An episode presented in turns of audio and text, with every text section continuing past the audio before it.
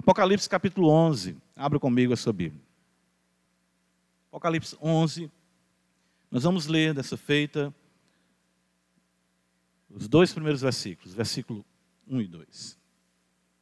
Diz-nos assim a palavra do nosso Deus. Apocalipse 11. Foi-me dado um caniço, semelhante a uma vara, e também me foi dito: dispõe-te em médio santuário de Deus, o seu altar e os que naquele adoram. Mas deixa de parte o átrio exterior do santuário e não o messas, porque foi ele dado aos gentios. Estes, por quarenta e dois meses, calcarão aos pés a cidade santa. Amém. Mais uma vez, Senhor, suplicamos o teu favor. Queremos ser ensinados por ti no poder, na graça do teu Espírito. Prometeu, Senhor, na tua palavra, sereis todos ensinados por Deus. Nós estamos aqui, tu és o nosso mestre. Cantamos isso hoje. Jesus é o nosso mestre e nós te exaltamos, ó Deus Pai, pela beleza, pela maestria, pelo magistério do Espírito Santo que nos traz a mente de Cristo a compreensão das verdades benditas. Nossas almas sejam inflamadas, nosso peito possa arder e o desejo maior e intenso seja real na devoção, na obediência e no serviço ao nosso bendito e amado Redentor. Abençoa a tua igreja e traz à vida aqueles que se encontram mortos em seus delitos e pecados, no poder do Espírito Santo, em nome de Jesus Cristo nós suplicamos ao Senhor. Amém. Meus irmãos, nós continuamos aprendendo desse interlúdio que precede a sétima trombeta. Lembra que uh, entre o sexto e o sétimo selo, nós tivemos um interlúdio ali no capítulo 7, onde o Senhor nos mostrou aquela visão, né, a João, 144 mil selados, uma multidão incontável, Deus preservando e guardando o seu povo em meio a todo o caos, a todo um mundo que convulsiona no pecado, na desobediência ao nosso Deus. De forma semelhante, nós vemos aqui um mundo, capítulo 9, as trombetas tocando, de acordo com a visão, e um mundo que jaz no maligno, né? onde a ação de Satanás é intensa em atormentar e infringir os mais variados sofrimentos à humanidade. Nós vimos isso no capítulo 9, com a visão dos gafanhotos, né? aquela visão terrível dos gafanhotos atormentando os homens, e depois daqueles cavaleiros, uh, e com a morte de, enfim, milhares e milhares de pessoas. E chegamos no capítulo 10, e podemos observar aquela visão do anjo com o livrinho, nosso sermão passado. E aprendemos da necessidade de termos os nossos olhos fitos em Deus e em Suas promessas. Né? Lembra que o anjo levanta a mão direita, jura, né? não haverá mais demora. E essas promessas se encontram no Santo Livro. João é, é, é, dado a ele o comando de tomar o livro e devorar o livro. Então nós devemos devorar a palavra de Deus, essa palavra que ela é doce, mas no ventre se faz amarga. Isso mostra para nós é, como o Evangelho nos alegra né, e também nos entristece, nós vimos isso. Ao mesmo tempo que o Evangelho nos revela a graça soberana, ainda estamos nesse mundo tendo que lidar com a realidade do pecado, embora o Evangelho tenha nos libertado do domínio do pecado. E ao anunciar o Evangelho, o Evangelho é cheiro de vida nos que se salvam e cheiro de morte nos que se perdem. Vimos que o Evangelho traz alegria na sua proclamação e perseguição. Então o livro é agridoce. Nós vimos isso na semana passada, mas devemos continuar dando testemunho. Né? Vimos em Ezequiel capítulo 2 e 3, texto paralelo em que Deus ordena a Ezequiel que coma o livro, e o livro tem lamentações, suspiros e ais. E essa é a mesma né, realidade no livro de Apocalipse. E esse testemunho, então, da igreja, é disso que trata né, o capítulo 11.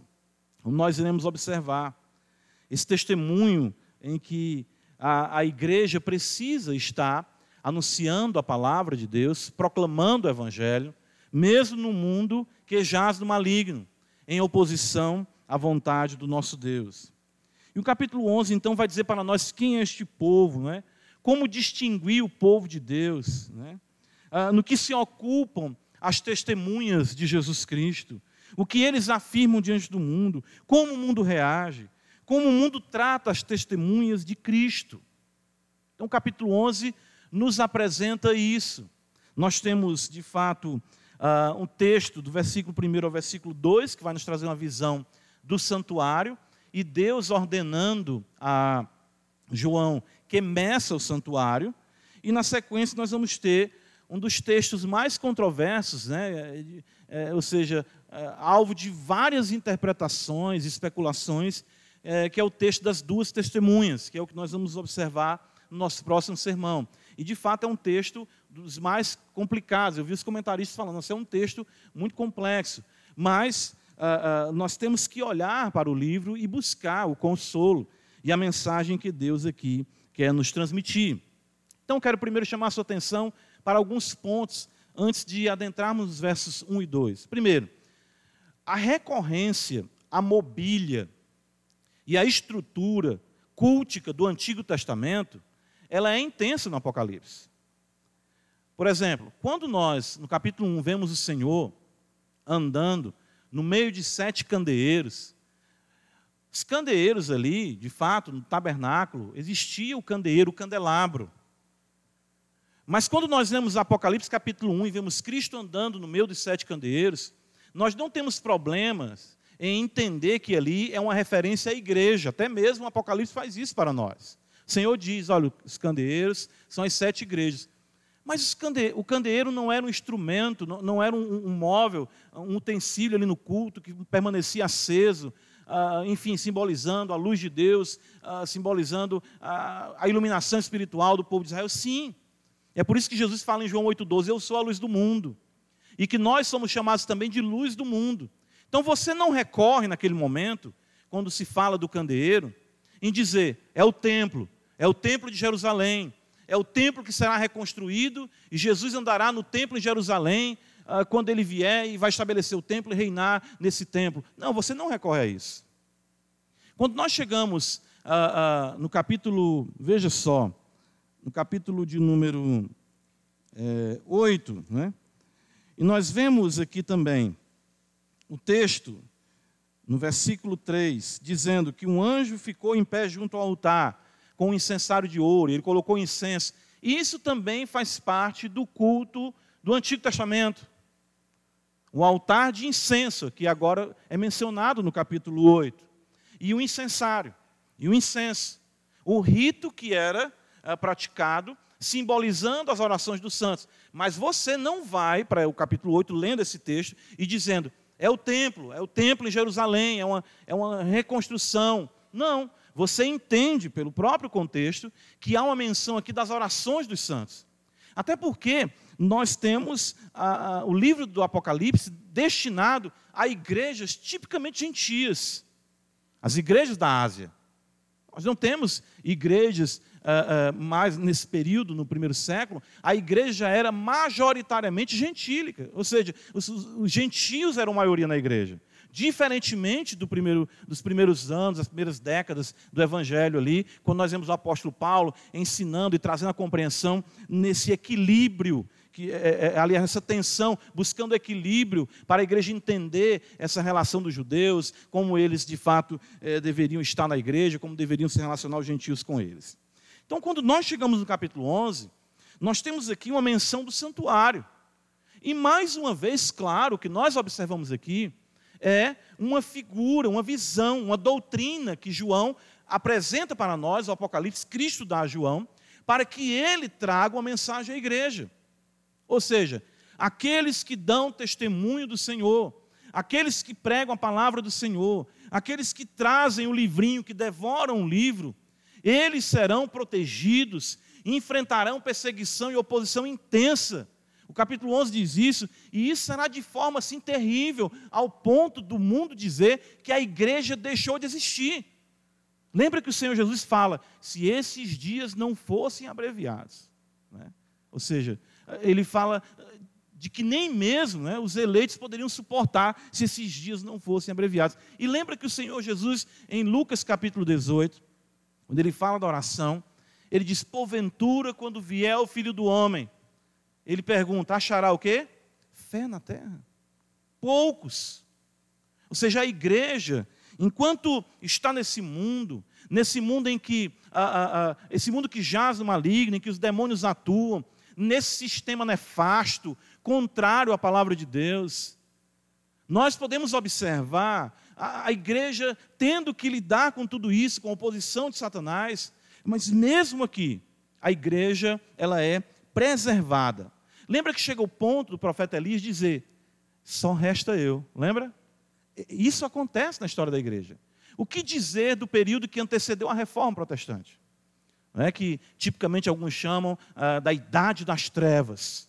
Aqui e acolá nós vemos luz, luzes brilhando de homens e mulheres, mesmo dentro ah, do, do, catolicismo, tendo a compreensão do Evangelho e, e até mesmo produzindo. Hoje, escritos chegam para nós de homens e mulheres que criam no Senhor da forma como nós cremos hoje já viviam, né? Tanto nós temos a, a, a pré-reforma, né? Eh, de homens tentando eh, mudar a, a, a, condição da igreja. O fato é que, capítulo 11, ele é mais uma vez uma palavra de consolo.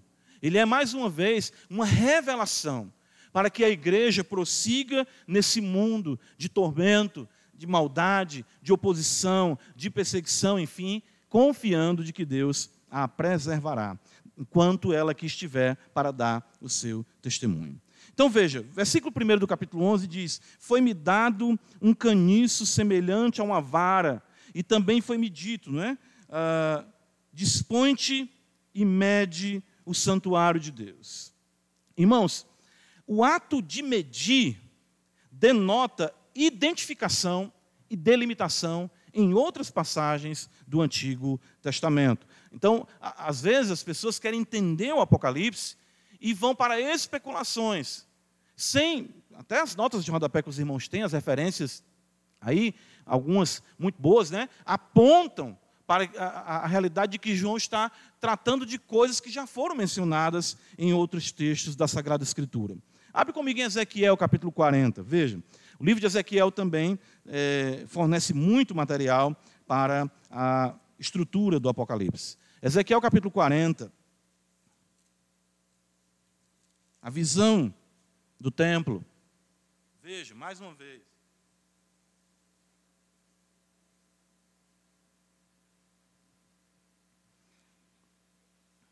Versículo 3: Ele me levou para lá, e eis um homem cuja aparência era como a do bronze.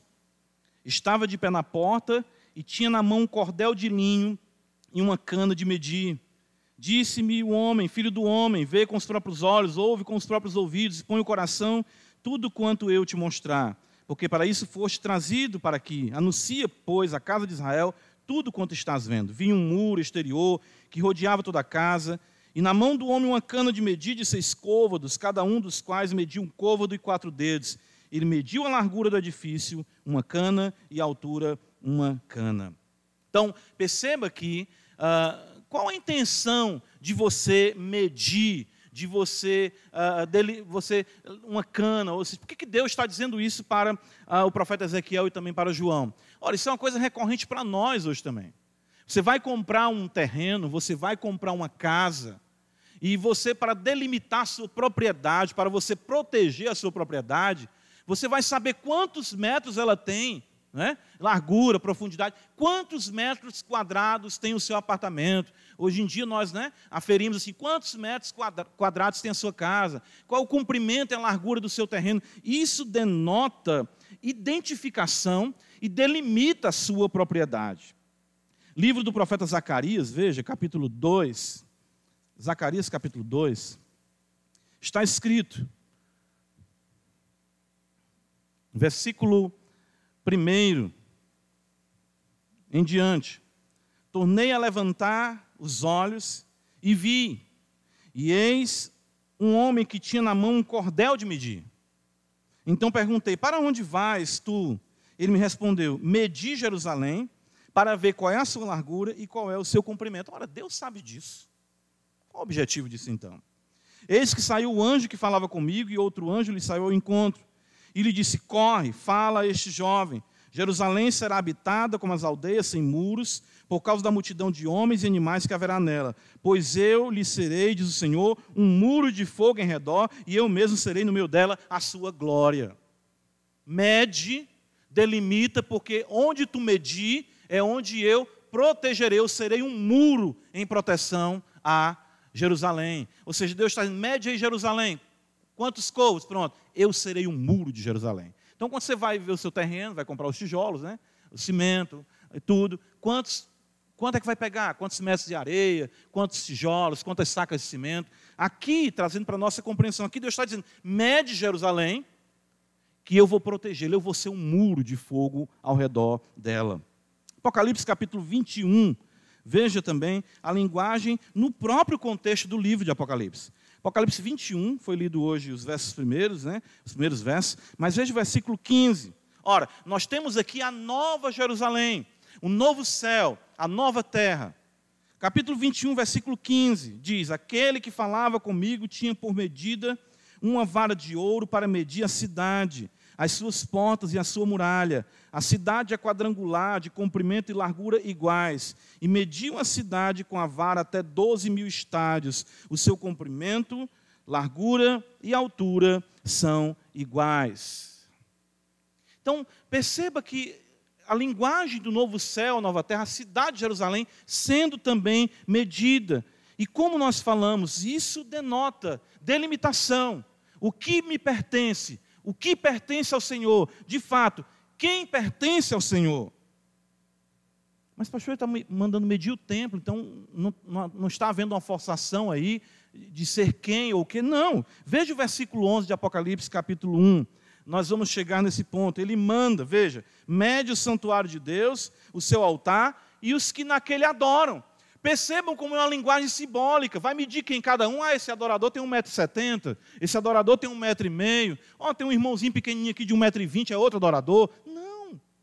A ideia de Deus dizendo que que esses são os que lhe pertencem.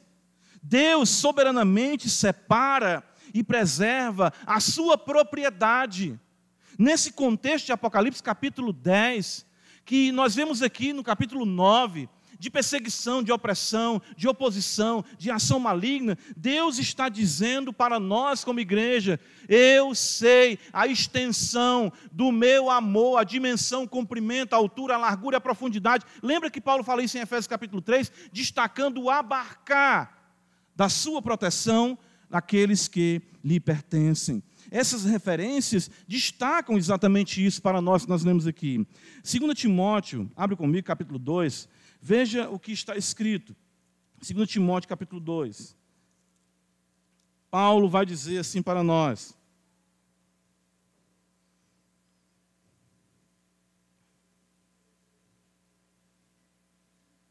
Versículo 19, a parte A do versículo. Entretanto, o firme fundamento de Deus permanece tendo este selo: o Senhor conhece os que lhe pertencem. Ou seja, Deus conhece o seu povo, Deus conhece a sua igreja, Deus conhece aqueles que são sua propriedade. E isso delimita, isso designa posse, isso designa proteção. Deus conhece todos os que aqui adentram. De fato, Ele conhece o seu povo, pois o definiu desde toda a eternidade. Ele separa e Ele preserva os seus. Essa a ideia de medir. O que vai mandar medir? Antes de Deus trazer um juízo, nós vemos ali em Zacarias, Deus diz: mede a cidade. Pronto, mediu, esses são aqueles que eu vou proteger. Nós vemos aqui em Apocalipse capítulo 21, mede a Nova Jerusalém. Olha, exatamente aqui onde os santos habitarão para todo sempre. É essa a ideia. E o que resta nos indagar aqui é quem é você? Quem sou eu? Quem somos nós? Deus, ao usar o seu critério essa noite, ele lhe identificará como propriedade sua. A vara de medir de Deus abarcará a sua existência.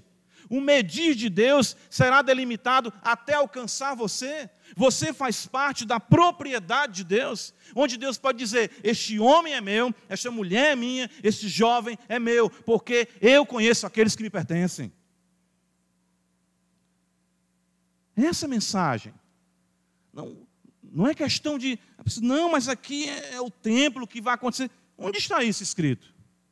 Onde está o contexto ah, disso aqui? Ao receber a leitura desse livro, e uma leitura simples, usando as referências que nós vimos no Antigo Testamento, o que é que esse texto transmite para nós? Delimitação, identidade soberana de Deus daquilo que é a sua propriedade, isso, claro, envolve o seu povo. É interessante aqui observar João participando da visão. Veja Apocalipse capítulo 11, ele diz: Foi-me dado um caniço semelhante a uma vara. João agora participa da visão. Ele antes estava vendo o que estava acontecendo e agora é dado a ele um caniço para medir a vara. Aliás, medir o templo. Não é? é ora, de ofício, João ele era pescador. Ele não era arquiteto, ele não trabalhava com, com construção. Mas é dado a ele aquele caniço né, uma vara e, de, e se diz a ele que ele venha medir o santuário, medir o altar, medir as pessoas. Eu não posso deixar de observar aqui o critério divino no critério apostólico. Eu acho muito belo isso aqui. Ou seja, mediante o ensino dos profetas e apóstolos, nós podemos identificar o critério divino. João participa da visão e ele então agora está medindo. E no que é que a igreja é edificada? Vejam a beleza da analogia. A igreja é edificada sobre o fundamento de quê? Dos profetas e dos apóstolos.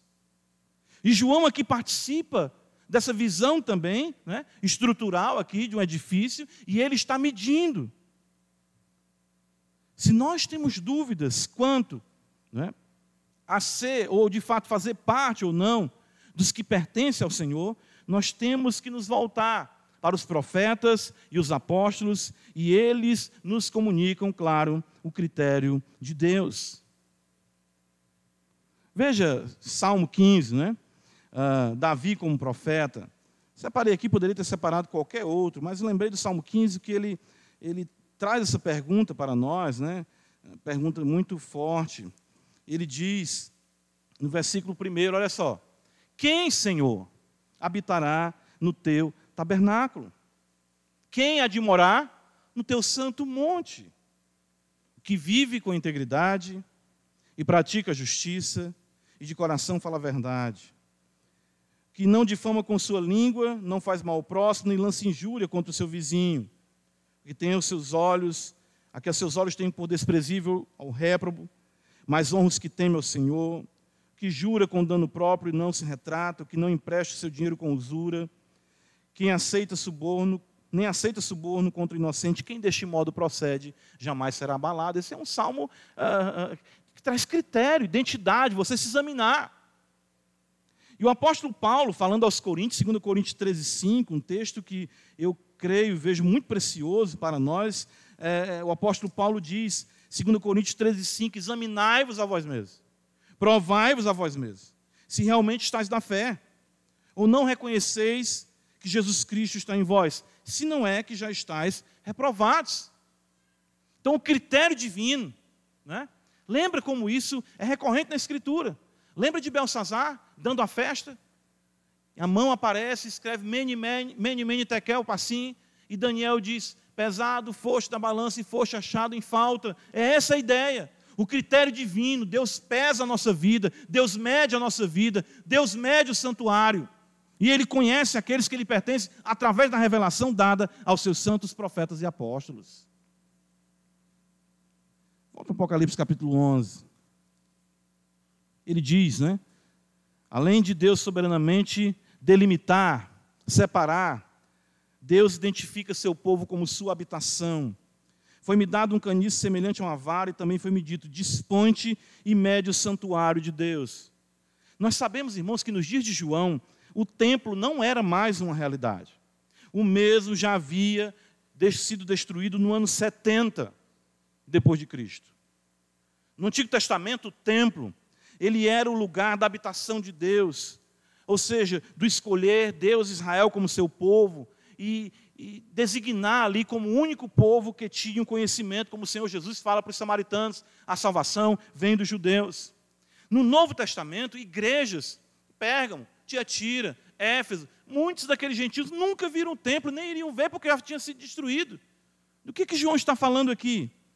Essa é uma figura que denota o povo de Deus como santuário do Senhor. E isso é recorrente na linguagem apostólica, mais uma vez. Abre comigo 1 Coríntios capítulo 3, veja o que está escrito. 1 Coríntios capítulo 3, versículo 16.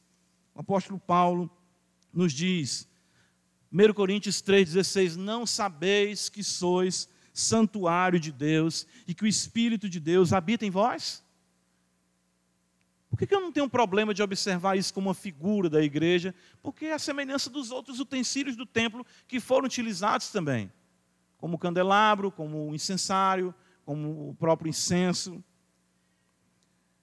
1 Coríntios capítulo, versículo 17 ainda, se alguém destruir o santuário de Deus, Deus o destruirá, porque o santuário de Deus, que sois vós, é sagrado.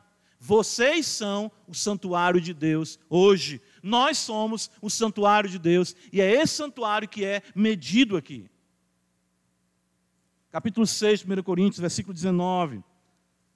Acaso não sabeis que o vosso corpo é santuário do Espírito Santo, que está em vós, o qual tendes da parte de Deus, e que não sois de vós mesmos? Tanto na individualidade quanto na coletividade, nós somos santuário de Deus. O seu corpo é templo do Espírito e a igreja reunida como pedras que vivem, compõem, formam o edifício que é a morada de Deus. Por isso que a linguagem é recorrente. Essa linguagem você diz assim: Eu me sinto tão edificado essa noite. Ora, você não é um prédio, né? Mas você não tem problema de usar essa linguagem, por quê? Porque você é difícil de Deus. Efésios capítulo 2, versículo 20, Paulo vai dizer: edificados sobre o fundamento dos apóstolos e profetas, sendo ele mesmo Cristo Jesus a pedra angular, no qual todo edifício bem ajustado cresce para santuário dedicado ao Senhor.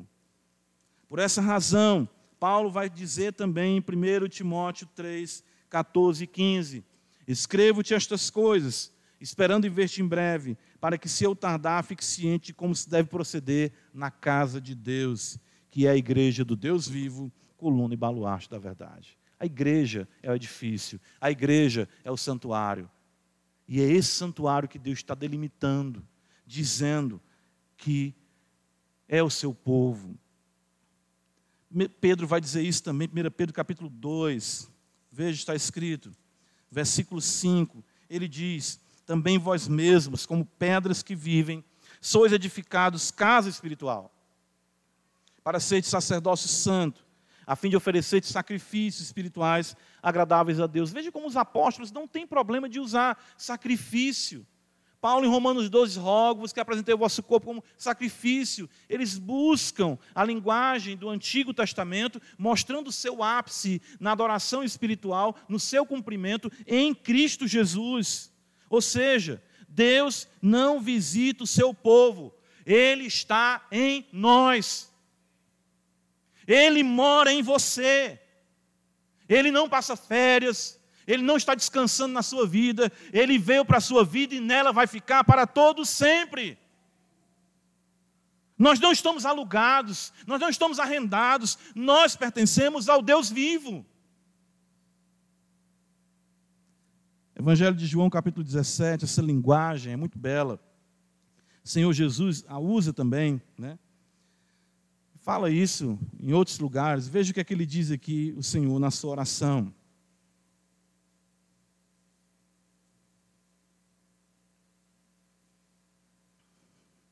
João 17, 20. Não rogo somente por estes, estavam naquele momento, mas também por aqueles que vierem a crer em mim. Ou seja, Jesus estava orando por nós, pela Parquelândia aqui. Rogo por aqueles que vierem também crer em mim, por intermédio da sua palavra, a fim de que todos sejam o quê? Um.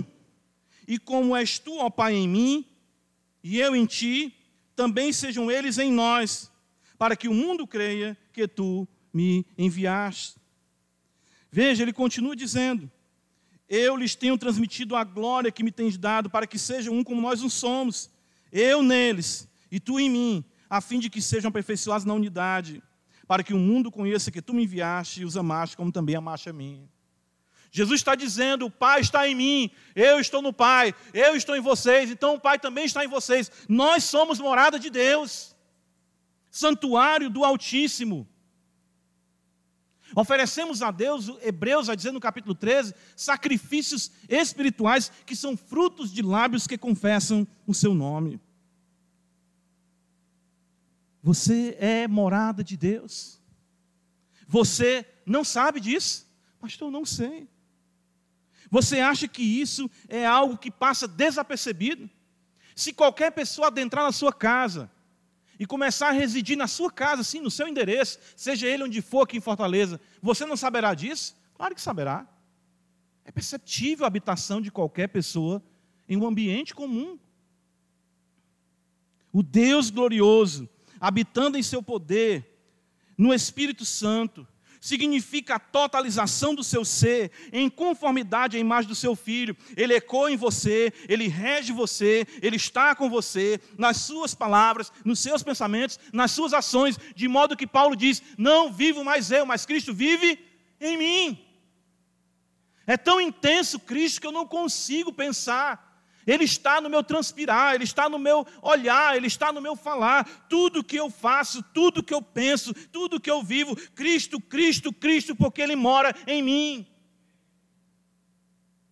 É isso que a Escritura nos transmite.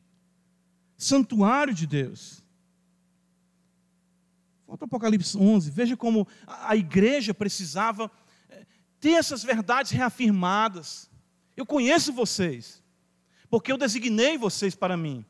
Eu conheço cada um de vocês, não simplesmente porque eu designei vocês, mas porque eu moro em vocês. Vocês são minha residência. E ele identifica também o seu povo em uma relação de sacrifício. E aqui que é maravilhoso, veja, ele diz no versículo 1: Foi-me dado um caniço semelhante a uma vara, e também foi-me dito: Disponte médio o santuário de Deus e o seu altar. Ora, que medir o altar? É mais uma vez Deus dizendo: essa relação, essa delimitação abarca o altar. Os sacrifícios do Antigo Testamento eram ineficazes para o perdão de pecados. De fato, os mesmos apontavam para a necessidade de um sacrifício eficaz, perfeito e santo, que só foi possível em Jesus Cristo. Hebreus capítulo 10, abra comigo a escritura. Vamos, ah, veja como o autor ah, ah, sagrado, a, a, mente divina aqui, é, é, nos transmite a beleza dessa verdade.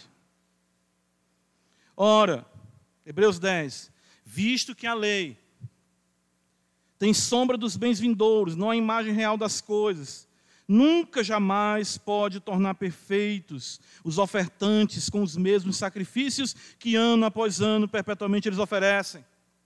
De outra sorte, não teriam cessado de ser oferecidos, porque os que prestam culto, tendo sido purificados uma vez por todas, não mais teriam consciência de pecados. Entretanto, esses sacrifícios faz-se recordação de pecados todos os anos, porque é impossível que o sangue de touros e de bodes remova pecados.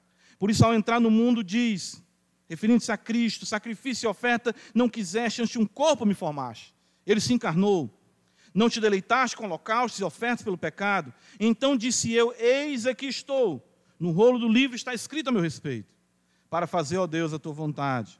Depois de dizer como acima, sacrifício e ofertas não quiseste, nem holocaustos e oblações pelo pecado, nem com isto te deleitaste, coisas que se oferecem segundo a lei, então acrescentou: Estou aqui para fazer, ó Deus, a tua vontade. Remove o primeiro para estabelecer o segundo.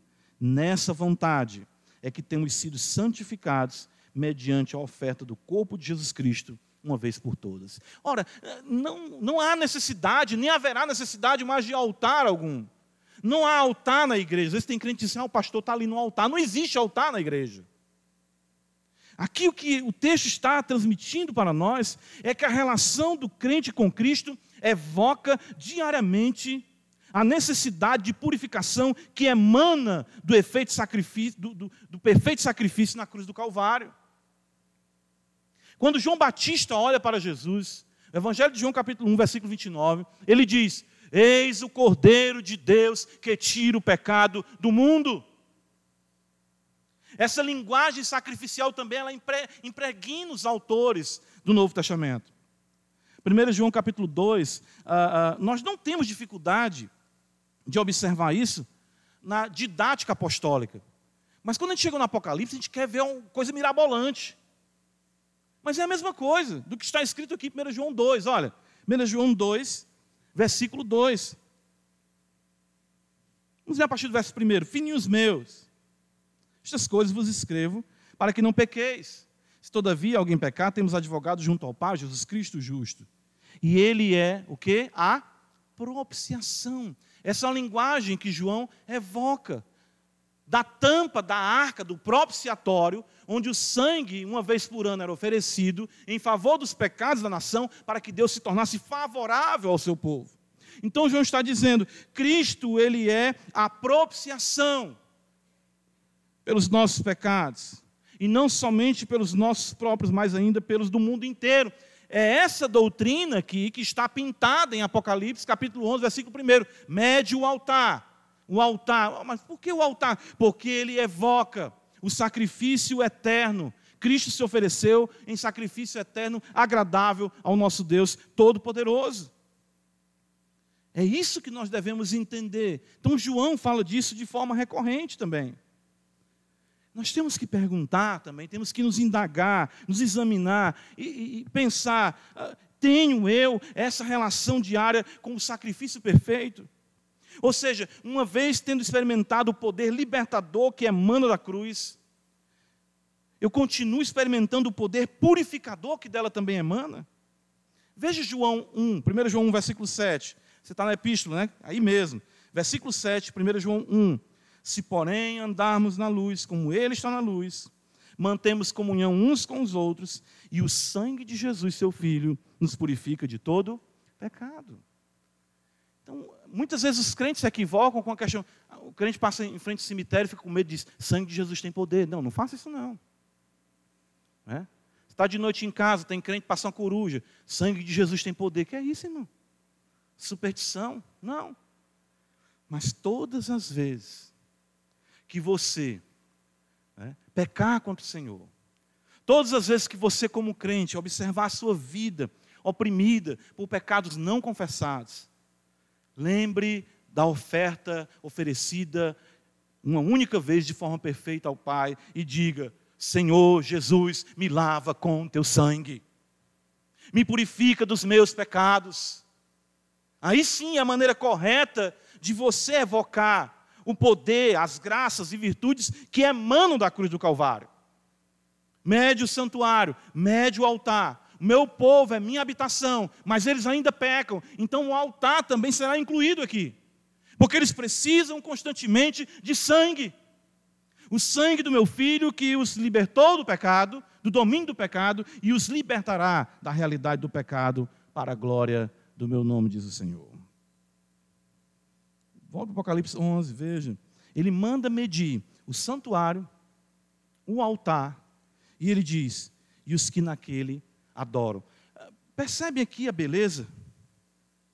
Deus soberanamente designa o seu povo, Deus designa o seu povo como sua habitação, Deus designa o seu povo como um povo que sempre está recorrendo ao sacrifício de Cristo, e o que, é que esse povo vai fazer diante de tudo isso? Vai o quê? Adorar, olha aí a didática da visão. Que beleza isso. Mede os adoradores. Deus identifica seu povo como adoradores. O povo que é separado por Deus, que se relaciona com Ele nos méritos de seu filho, se torna, inevitavelmente, um povo que adora o Senhor. O Senhor conhece e busca os que o adoram. Evangelho de João, capítulo 4, lembra do texto? Vem comigo, olha só. Lembra sempre disso. Apocalipse está revelando para nós as mesmas verdades.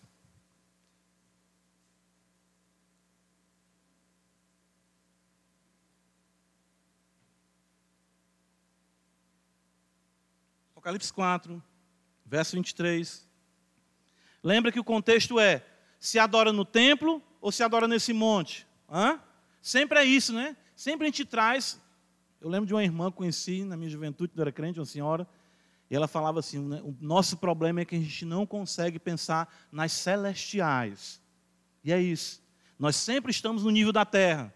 Né? É no monte, a pessoa encontra Jesus e quer resolver uma querela teológica de séculos. Eles dizem que é aqui, mas vocês dizem que é lá.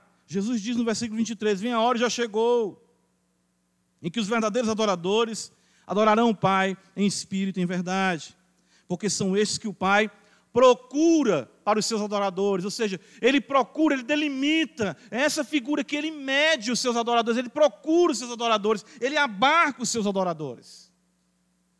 Deus é espírito, importa que os seus adoradores adorem em espírito e em verdade. Esse é o exercício mais nobre, sendo assim um anelo do verdadeiro cristão.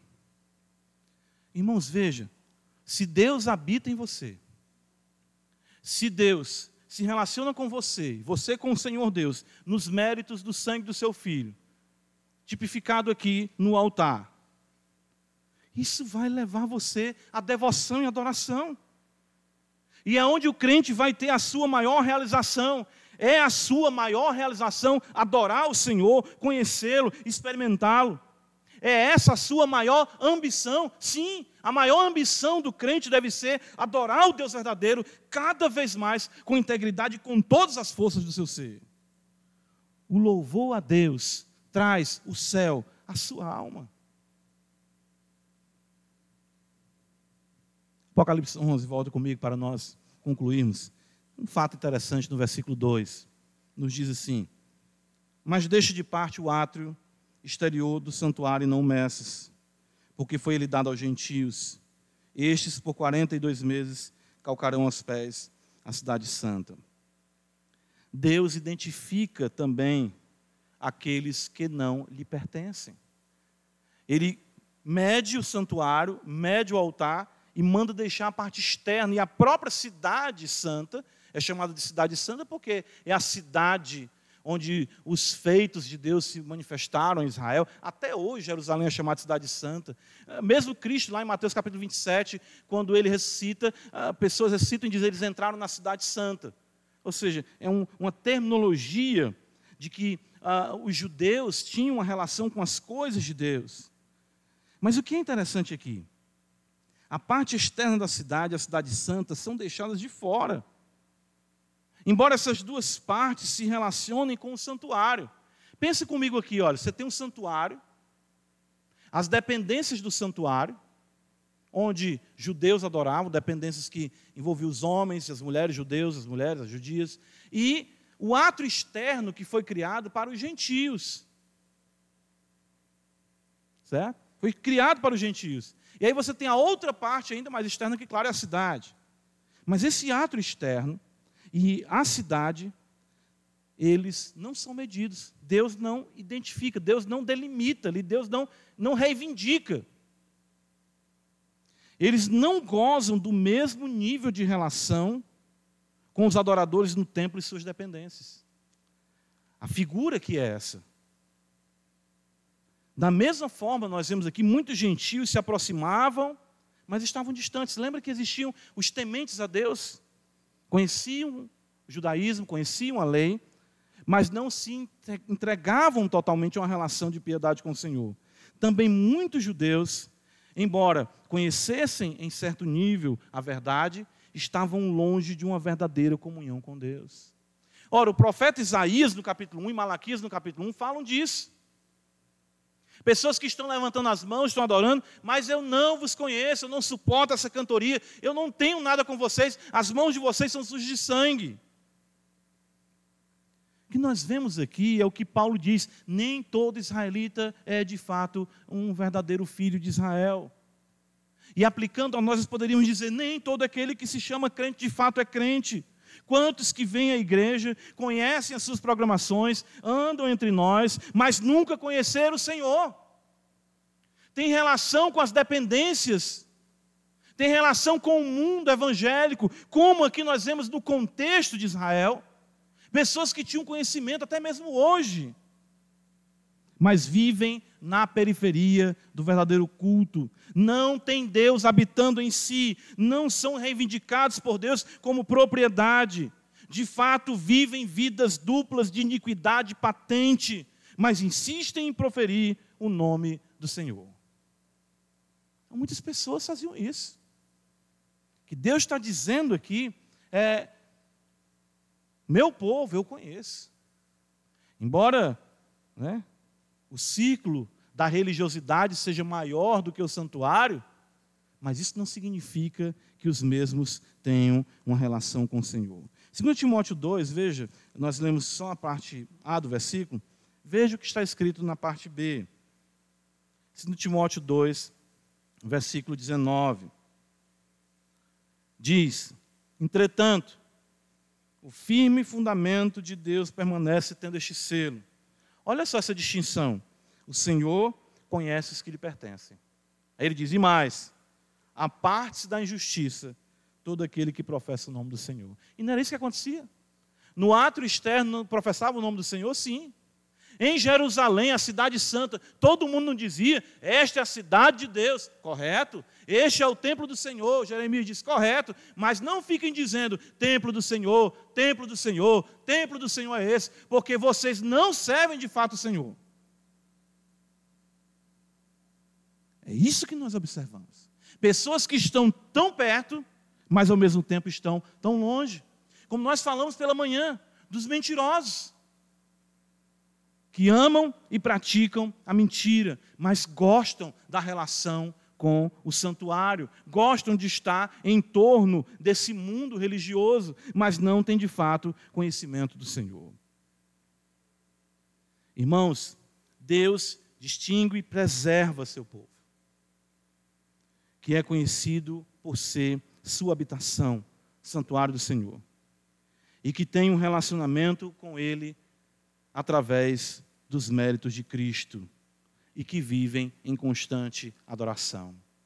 Os demais ficarão de fora. É isso que nós vemos aqui. Não meça o ato externo, nem a Jerusalém. Embora tenha história, embora se relacione comigo, mas eu não conheço, não reivindico como minha propriedade, não reconheço como meus que nós temos que perguntar isso: se nós pertencemos ao Senhor e se Ele de fato habita em nós. Que Deus nos abençoe mais uma vez em Cristo Jesus. Amém. Senhor da glória nos ajuda, Pai, para que possamos viver para Ti vidas autênticas, reivindicadas, possuídas por Ti. Somos santuário do Senhor somos habitação do Senhor. E que nos relacionamos contigo nos méritos do nosso Redentor, que mais uma vez essa noite daremos testemunho deste sacrifício santo, desse oferecimento do teu corpo no altar, e que possamos te adorar por tão grande salvação. Nos distingue, Senhor, para ti. E se ainda há algum ou alguém que faz parte, pelo teu desígnio, tua propriedade, mas se encontram distantes, que possam ser atraídos, possam ser trazidos para perto essa noite e possam conhecer e adorar o Deus verdadeiro revelado em Jesus Cristo, nosso Senhor. Nós te agradecemos, Pai, em nome de Jesus. Amém.